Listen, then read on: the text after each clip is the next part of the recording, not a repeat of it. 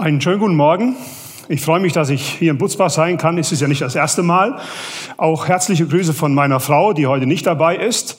Wir sind äh, letzte Woche Donnerstag Mittag in Frankfurt von Mali kommend in Deutschland wieder gelandet. Ähm, in Mali hat es an dem Tag, als wir abgereist sind, 40, 42 Grad gegeben.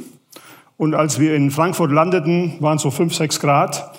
Und äh, es gibt halt keinen Knopf, auf den man drücken kann und sagt, okay, äh, jetzt schaltet man zwischen Mali und Deutschland wieder um, jetzt bist du wieder angekommen, Seele, Körper, bitte möglichst schnell und äh, griffig wieder hier in Deutschland ankommen. Das funktioniert nicht. Und von daher sind wir, bin ich noch so ein bisschen so zwischen den Welten unterwegs, aber heute hoffentlich ganz hier bei euch in Butzbach. Ähm, etwas möchten wir, möchte ich weiter erzählen von dem, was wir in den letzten dreieinhalb Monaten in Mali erlebt haben. Ein kleines Reise, Reisejournal. Mit meiner Frau bin ich, bin ich unterwegs gewesen und äh, wir haben alles gemeinsam gemacht, äh, sind durch die Lande gefahren, haben die Aktivitäten gestartet und äh, uns in den Bereichen, wo wir uns schon seit Jahren engagieren, auch wieder engagiert. Äh, aber das ist immer mit unterschiedlichen Akzentuierungen verbunden. Wenn man so die Stichwörter hört, äh, Gemeindegründung, Evangelisation, ja, man wird eingeladen, äh, das steht vorher nicht fest, also da gibt es kein Programm, das einem jemand zwei Monate vorher verschickt und sagt, wir hätten euch gerne in diesem Gottesdienst und da sollst du da predigen. Das wird alles spontan erledigt, wenn man vor Ort ist. Und am besten, man hat immer so zwei, drei Konzepte in der Bibel dabei, so dass man nicht alles von Null an äh, vorbereiten muss. Also viele Predigtdienste in Gemeinden unterwegs, ein Seminar mit, äh, mit äh, Pastoren zum Thema Mission in kritischen Zeiten, was in Mali zurzeit sehr aktuell ist. Nicht nur im hohen Norden, nicht nur im Zentrum des Landes, wo Gemeinden, wo die Gesamtbevölkerung durch eine kritische Entwicklung äh, bedroht ist, wo auch Christen diskriminiert werden, Diskriminierung ist ein Problem, was ähm, in der gesamten malischen Gesellschaft äh, ein Problem ist, äh, was die Christen auch ähm, aushalten müssen, wo sie sich darauf einstellen müssen. Und das sind diese Themen natürlich von sehr aktueller Bedeutung. Äh, das, was sehr cool war, war, dass wir die Möglichkeit hatten, ganz im Süden Malis ein neues Arbeitsgebiet mit unserer Partnerkirche gemeinsam in Augenschein zu nehmen mit dabei waren. Die Gesichter sagen euch jetzt nicht viel, aber äh, das sind Leute, Pastoren, mit denen wir schon zu Beginn der 1990er Jahre in Mali aktiv unterwegs waren, äh, evangelistisch durch die Lande gezogen sind. Und die waren auch in diesem Team mit dabei. Die sind äh, Mitglieder des äh, Nationalen Kirchenkomitees. Und wir haben unser Auto gepackt und sind dann in den Süden Malis gefahren, in eine abgelegene Gegend, viel Staub, viel Schlaglöcher einsame Gegend, ein ganzes Kreisgebiet von 21 Dörfern, wo es keine Gemeinden gibt. Und äh, dort möchte unser Partnerbund äh, eine Gemeindegründungsarbeit starten. Dort haben wir evangelisiert und äh, die ersten, ja, die ersten äh, Schritte äh, eingeleitet. Und wir hoffen, das ist gleichzeitig ein Gebetsanliegen, dass die Gemeinden hier ähm, die strategischen Mittel finden, um hier Fuß zu fassen. Zwischendurch haben wir so an Hochzeiten teilgenommen, wo man so eingeladen wird. Hochzeitsfest, volles Haus, äh, bunt, rhythmisch, zweieinhalb Stunden Traugottesdienst. Äh, da, wo wir hier dabei waren, das war eine Doppelhochzeit. Das kommt recht selten vor in Mali. Aber dann geht das ziemlich farbenfroh äh, weiter und äh, das ist immer sehr, sehr beeindruckend, auch da dabei zu sein. Aufbau der christlichen Schule in Sabalibugu ist ein zweites Schwerpunktthema wo wir unterwegs waren. Hier ist äh, noch alles im Bau. Ihr seht da oben, dass äh, die erste Etage, die wird noch fertiggestellt. Wir hoffen, in den Osterferien dann die Betondecke einziehen zu können. 430 Kinder gehen hier in die Schule, 98 Prozent Muslime.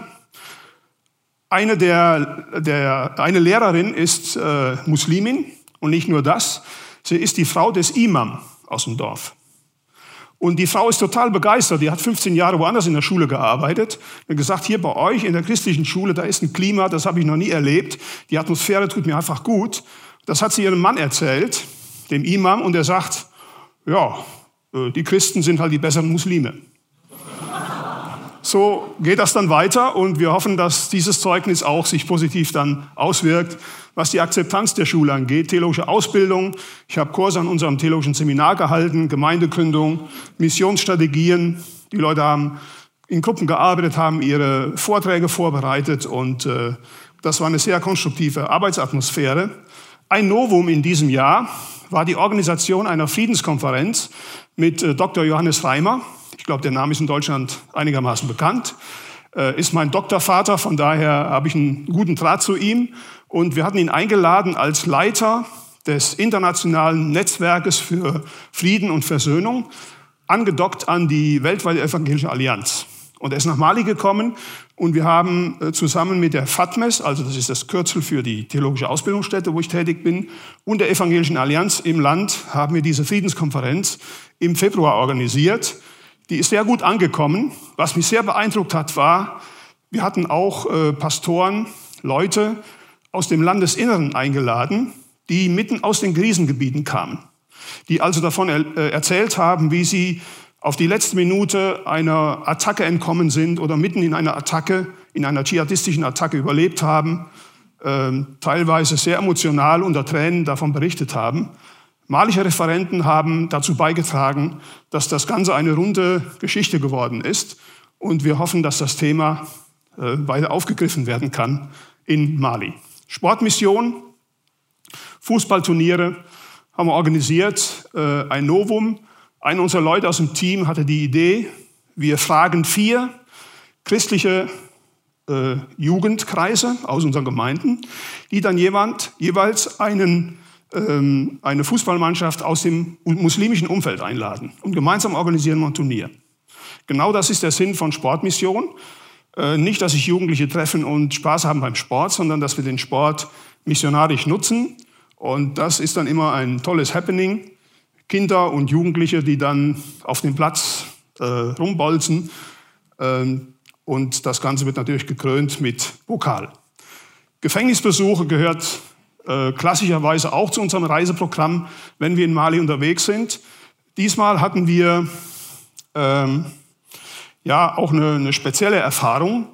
Und zwar sind wir in ein Gefängnis gefahren, die Stadt Kuli-Koro sagt vielleicht dem einen oder anderen was, weil sie ab und zu mal in deutschen Medien vorkommt, weil dort äh, deutsche Soldaten auch in einem Ausbildungscamp äh, äh, äh, tätig sind. Und hinter dieser Garnisonsstadt, dieser, da gibt es eine kleine Kreisstadt, die heißt Banamba. Und die liegt so ein bisschen am Ende der Welt. Dahinter gibt es keine Straßen mehr, die weiterführen. Aber es gibt ein weites Hinterland, Savanne, kleines Waldgebiet, wo sich Rebellen, dschihadistische Rebellen aufhalten. Und dieses Gefängnis, wo wir hier unterwegs waren, ist 2015 Opfer einer solchen Attacke geworden. Die Chefin des, äh, der Anstalt ist eine Frau, Christin, die uns eingeladen hatte. Und wir sind mit dem Auto voller Reis dorthin gefahren, um das den Gefangenen zu übergeben, sind in die Zellen gegangen, haben für die Leute gebetet. Und das war eine richtige Ermutigung für die Leute vor Ort. Also viel Staub, ein bisschen Gefahr, viel Abenteuer. Ähm, man fährt hin und guckt, was kommt. Und man kann Schwerpunkte setzen, man kann Akzente setzen und man wird beschenkt, wenn man zurückkommt. Ähm, das ist Mali. Und das ist der Grund, weswegen wir immer wieder hinfahren, auch wenn es mit sehr viel Umstellung manchmal verbunden ist. Und vielen Dank, dass ihr uns dabei unterstützt durch Gebete, durch eure Gaben und dass ihr uns begleitet auf diesem Weg dorthin. Wenn wir ins Gefängnis fahren, dann äh, geht das äh, ja manchmal etwas äh, ja, unvorbereitet zu, denn man kann sich nicht genau vorbereiten in Bezug auf das, was man sagt. Man guckt einfach, was man tun kann. Als wir in die Gefängnisanlage reingefahren sind, das muss man sich vorstellen wie, wie so ein Vor mit aufgeschütteten Wellen, also keine Mauern, keine Gitter, äh, ich habe gedacht, äh, hier bist du im Film von äh, Der mit dem Wolf tanzt, Kevin Costner, ja, in so einem einsamen Vor, wo er die einsame Stellung hält, so ungefähr, ja. Und Patrouillen werden gefahren, an jeder Ecke gibt es bewaffnete Leute, die aufpassen, dass da nichts passiert. Also es war schon eine, eine, eine gewisse Atmosphäre, sage ich mal, die wir dort erlebt haben. Zwischendurch habe ich mich mit einem Buchprojekt beschäftigt. Vor zwei, drei Jahren hat der Partnerbund, mit dem wir zusammenarbeiten, die Idee gehabt, unsere mittlerweile über 30-jährige Geschichte in Mali mal in Buchform zu fassen. Und dann hat man mich ausgeguckt als den Chefredakteur. Und dann habe ich in Mali Recherchen gemacht, habe äh, Informationen aus Interviews zusammengetragen. Und da ist jetzt ein Buch entstanden oder in der Mache. Und äh, das Konzept liegt jetzt in der malischer Hand. Die müssen dann noch ihren abschließenden Senf dazugeben. Und dann hoffen wir, dass, dass wir das im Laufe des Jahres drucken können. In Mali unterwegs sein heißt auch kulinarisch, sich auf Neues einzulassen. Das ist hier der To. Ich weiß nicht, wie man sowas in Deutschland nennt. Das, was, das Gelbe, was man hier sieht, ist Mais, der einfach gedampft wird. So eine kleine Kloßform, ja. Und äh, das kann man in die Hand nehmen und dann in die verschiedenen Soßen eintunken. Schmeckt super. Die Frau äh, unseres Pastorenkollegen, die, die kriegt das super hin. Das ist immer wieder ein Gedicht, wenn man von denen eingeladen wird. Und Mali ist eben ein farbenfrohes Land. Äh, trotz der widrigen Umstände, Staub, Hitze, so gesellschaftliches Klima, wo man denkt, okay, was wird im nächsten, in der nächsten Woche passieren? Wo gibt es wieder Schreckensnachrichten zu verbreiten? Die, das Farbenfrohe und dieser Optimismus, äh, der dadurch ausgestrahlt wird, das wirkt irgendwie ansteckend. Und äh, das finde ich auch eine tolle Erfahrung. Äh, Coronavirus, kennen einige in Mali, aber die denken, okay, der verreckt äh, auf dem Weg zu uns hier, weil es bei uns so heiß ist. Ähm, das macht die Leute nicht so an. Äh, dafür gibt es andere Probleme, mit denen man zu tun hat.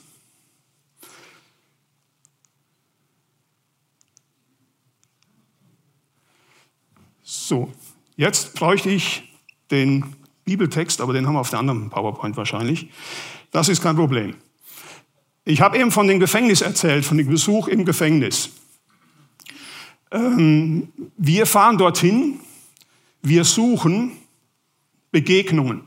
Wir suchen Menschen, denen wir das, was uns selber begeistert vom Reich Gottes, vom Evangelium, weiter sagen können. Evangelisation, was ist das? Evangelisation heißt, dem Evangelium ein Gesicht verleihen.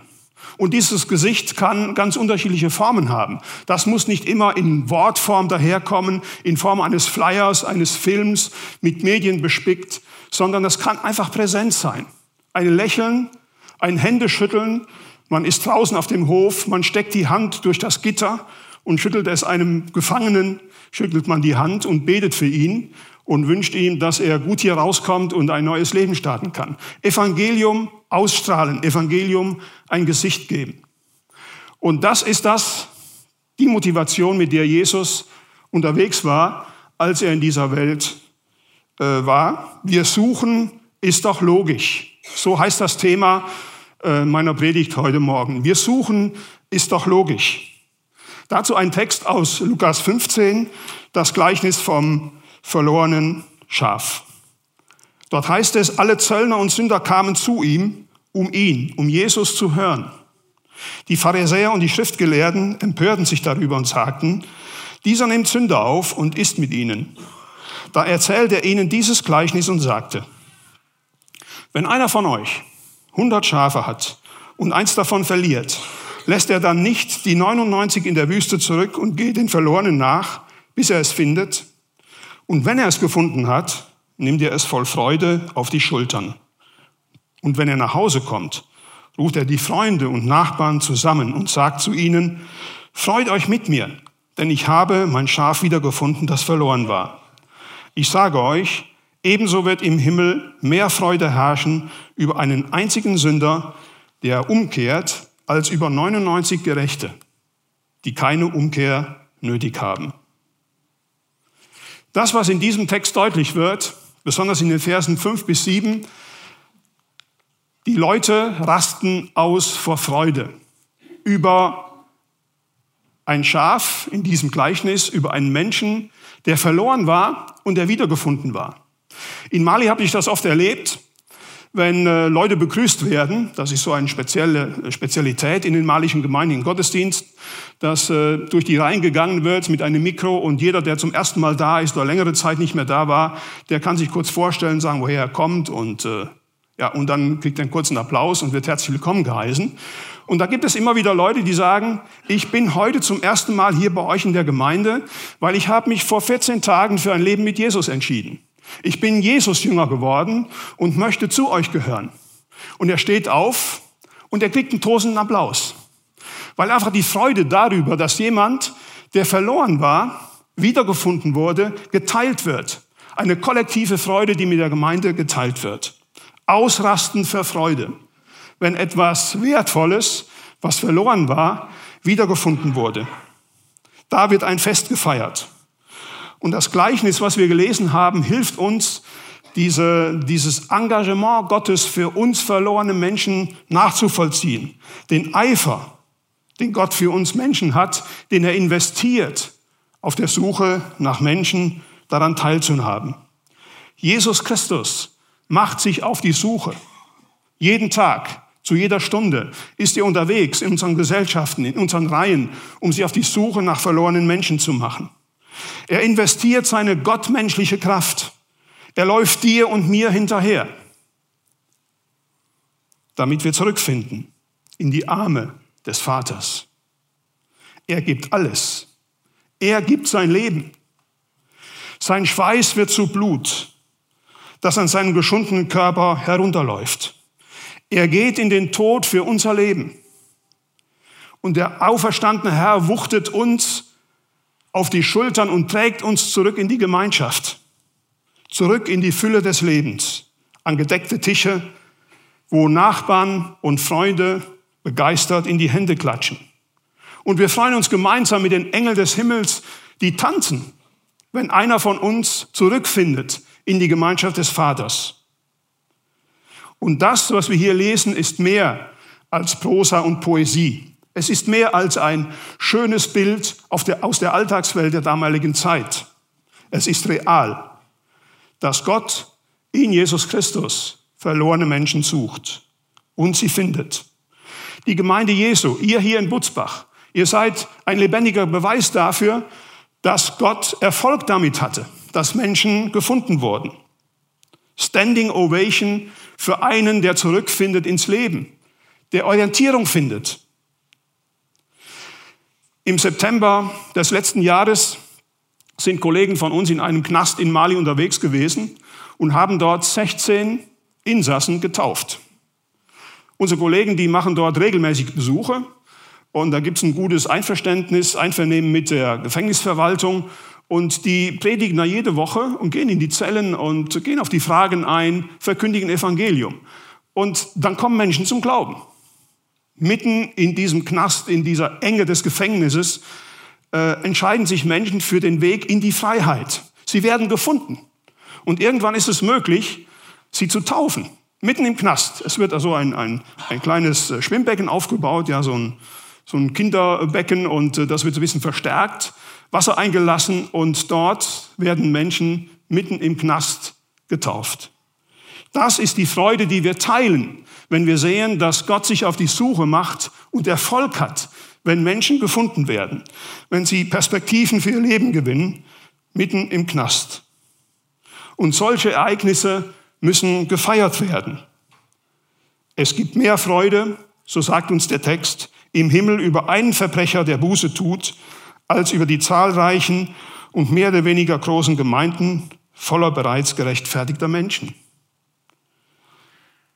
Das Fest der Freude, über das hier gesprochen wird im Text, was wiedergefunden wurde, können wir aber erst dann feiern, wenn wir uns zuvor mit aller Energie auf die Suche gemacht haben.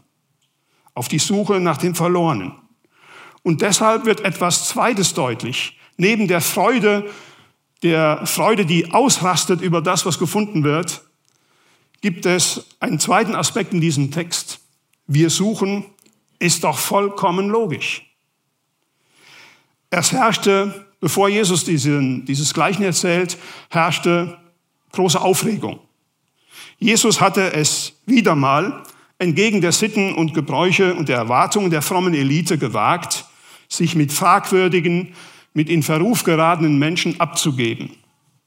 Jesus ist ab und zu in Synagogen unterwegs gewesen, hat so eine klassische fromme Gemeinschaft, so einen Gottesdienst erlebt. Vielleicht mehr, als wir das in den Evangelien auch äh, wiedergespiegelt bekommen.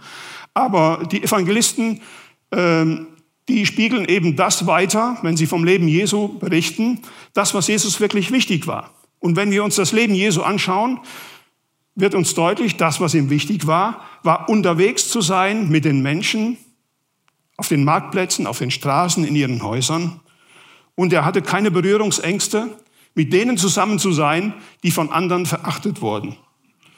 Von den Zolleinnehmern, die mit der fasten römischen Kolonialmacht kooperierten, die in die eigene Tasche wirtschafteten, mit Sündern. Damit gibt Jesus sich ab. Und das Gleichnis vom verlorenen Schaf offenbart etwas von der Mentalität Jesu. Und wir, die wir den Text heute lesen, als Menschen, die sich als Jesus-Jünger bezeichnen, als Christen, die zur Gemeinde dieses Jesus gehören, wir gucken auf diesen Text und wollen etwas lernen von der Mentalität dieses Jesus, der uns dieses Gleichnis erzählt und der uns vermitteln will, ich mache mich auf die Suche, das ist für mich völlig logisch. Welche Mentalität springt uns hier ins Auge? Welche Einstellung im Leben Jesu wird hier deutlich? Das Erste, was ich entdeckt habe, Jesus ist unterwegs mit seinen Leuten. Die Herde, die der Herde hier betreut, ist nicht im Stall. Die ist irgendwo in der Halbwüste. Unwegsames Gelände. Keine Garantie, dass du irgendwo Wasser findest, eine gute Weide und dass du die Schafe irgendwie äh, ja, versorgen kannst. Draußen unterwegs. Jesus ist unterwegs. Das ist eine Mentalität, eine Grundeinstellung, die Jesus hat. Unterwegs zu sein, sich auf Abenteuer einzulassen, unterwegs mit Menschen, zu Menschen. Das Zweite, was ich entdecke, Jesus hat einen intuitiven Blick für die Verlorenen, für die, die falsch abgebogen sind, für die, die die Orientierung verloren haben, für die Leute, die verstrickt sind, die irgendwo am Rande hängen geblieben sind. Ihnen gilt seine ganze Aufmerksamkeit. Ich glaube, Eltern können das ganz gut nachvollziehen. Ja, die mit ihren Kindern vielleicht auf dem Spielplatz unterwegs sind oder im Getummel einer Fußgängerzone, die haben die Kinder um sich, ja, und äh, die gucken vielleicht, okay, in welchen, in welchen Laden muss ich jetzt gehen, wo muss ich abbiegen, aber die haben immer einen intuitiven Blick auf ihren Kindern, auch wenn sie die nicht gerade so voll im Blick haben, aber die wissen genau, okay, ich muss immer so ein bisschen mit dem linken und rechten Auge, mit meinem Augenwinkel darauf achten, ob die Kinder noch bei mir sind, dass die sich nicht verlieren intuitiver Blick für die Verlorenen, für die, die verloren gehen könnten.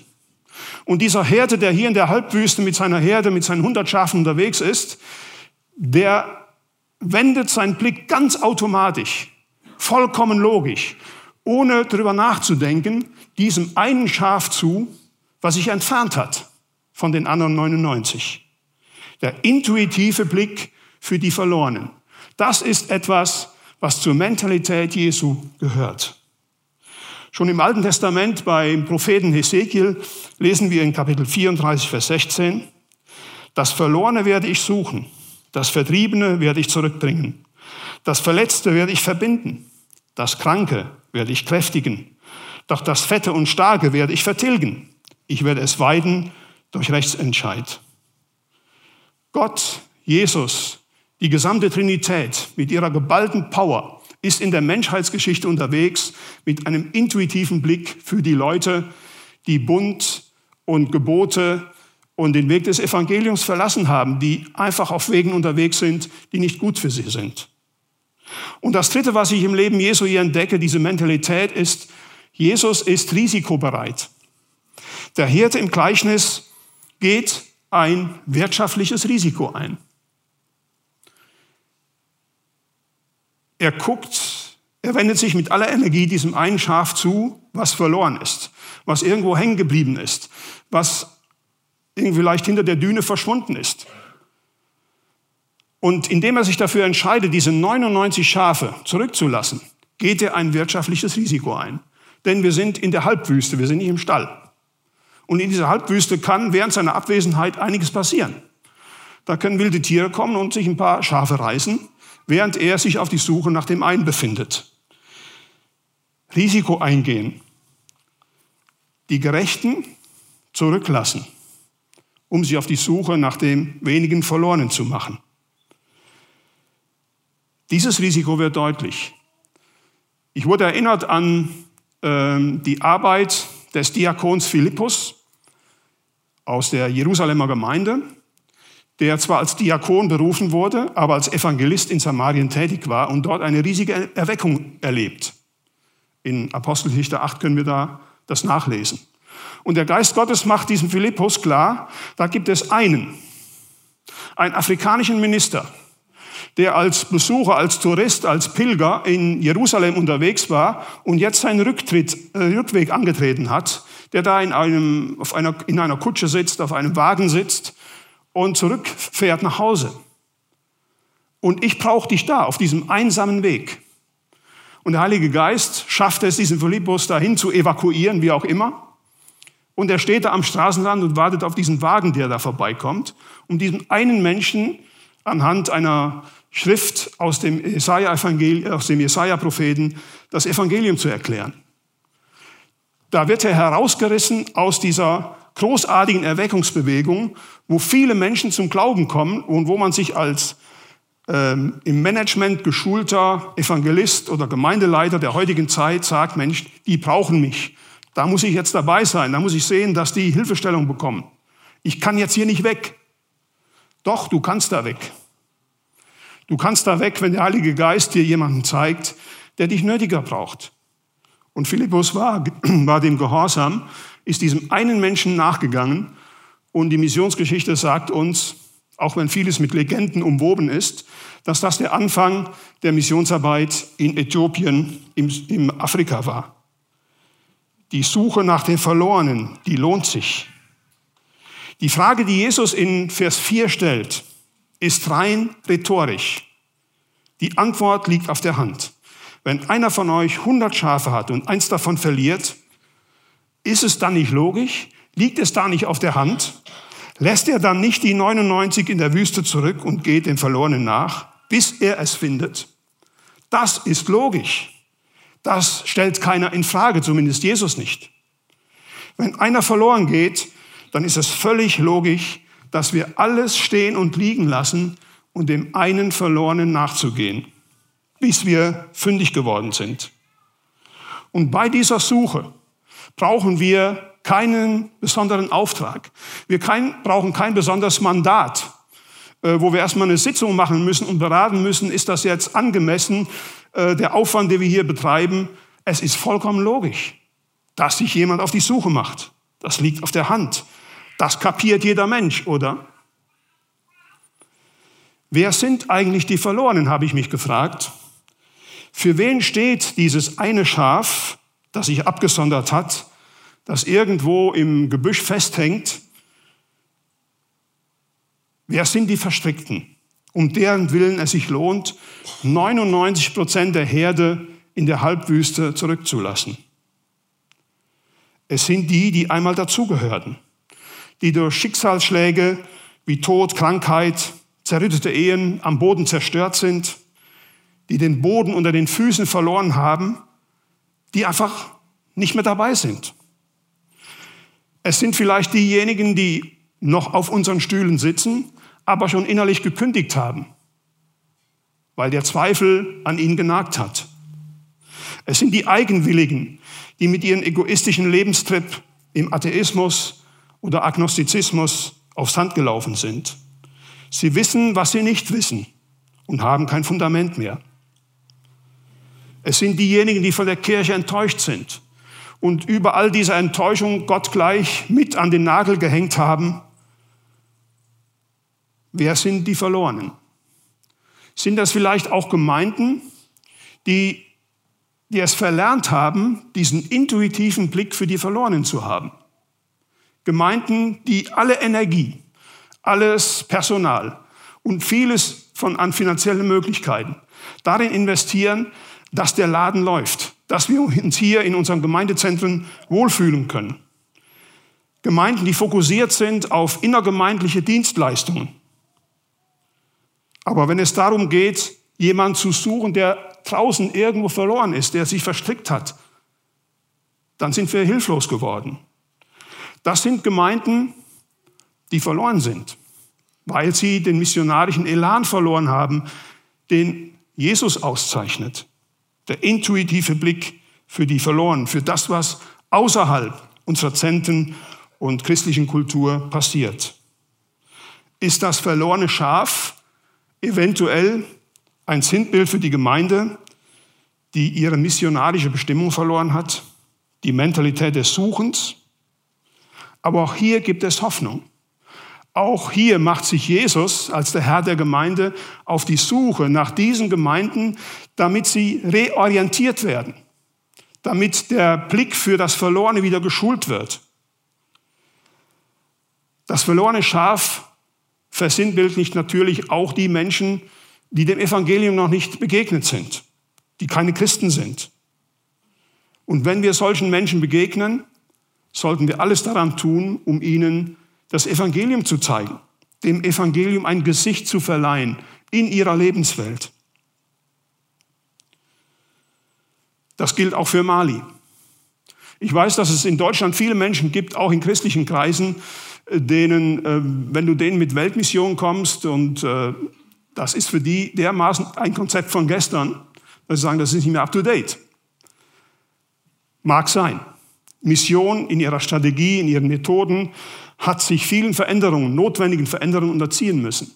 Aber weil Mission mitten im Herzen Gottes angesiedelt ist, weil das Zentrum von Mission das ist, nämlich sich auf die Suche nach Menschen zu machen, dem Evangelium ein Gesicht zu verleihen, das Wesen Gottes auszustrahlen. Deswegen haben wir keine andere Wahl, als missionarisch unterwegs zu sein. Auch in Mali, wo viele die Hände über den Kopf zusammenschlagen und uns fragen, warum könnt ihr es euch, könnt ihr es euch noch leisten und wagt ihr es noch, euch ins Flugzeug zu setzen und in dieses verstaubte, unsichere Land zu fahren? Das hängt natürlich zusammen damit, dass wir da jetzt schon über 30 Jahre unterwegs sind. Du kannst das nicht einfach abhaken, nur weil es da jetzt nicht mehr so läuft wie vor 20 Jahren und du nicht mehr so frei bist in deinen Bewegungen. Aber Mali braucht das Evangelium mehr, heute mehr denn je. Wir brauchen Versöhnung. Wir brauchen Menschen, die das Evangelium annehmen, die von Jesus fasziniert sind. Und das ist eine Erfahrung, die wir nicht missen möchten. Wir rasten aus vor Freude, wenn wir Menschen begegnen, die Jesus finden. Ich denke an viele Jahre zurück. Das war das erste Gespräch, wo, es, wo Gott mich benutzt hat, einem Menschen den Weg äh, zu Jesus zu zeigen. Ich war gerade dabei, das Bambara zu lernen. Das war, ist die malische Verkehrssprache, die von den meisten gesprochen wird. Ich konnte diese Sprache kaum. Und da war einer aus dem Arbeitsteam ähm, in einem Dorf, wo wir zu tun hatten, der war Dogon, konnte aber kein Bambara. Und der sagte, Mensch, ich möchte Christ werden. Zum Glück haben wir jemanden gefunden, der uns da helfen konnte in der Übersetzung von Bambara auf Dogon und umgekehrt. Und dann habe ich mich zu Hause vorbereitet und habe mir das aufgeschrieben, welche Bibelstellen ich zitieren kann, wie ich das mit meinem gebrochenen Bambara erklären kann, wer Jesus ist, damit der Mensch das Evangelium begreift. Und er ist Christ geworden. Bis zu seinem Tod, er ist leider verstorben. Das war der erste Christ. Und als ich mich dann ins Auto gesetzt habe und bin zurückgefahren nach Hause, dann habe ich die Fenster aufgerissen, habe die Hitze und den Staub des Sahel ins Auto pusten lassen, weil ich einfach total happy war, äh, zurückzufahren und zu wissen, heute ist jemand gefunden worden. Das ist eine Freude, die uns ausrasten lässt. Und meine Frage an euch heute Morgen ist, ist es für uns vollkommen logisch? als Gemeinde, als Einzelne in unseren christlichen Kulturkreisen, dass wir alles stehen und liegen lassen, wenn ein Mensch uns braucht, der verloren und verstrickt ist. Das ist die Mentalität Jesu. Und das ist das, was uns im Beispiel in dem Gleichnis begegnet. Jesus investiert alles, um Verlorenes wiederzufinden. Amen.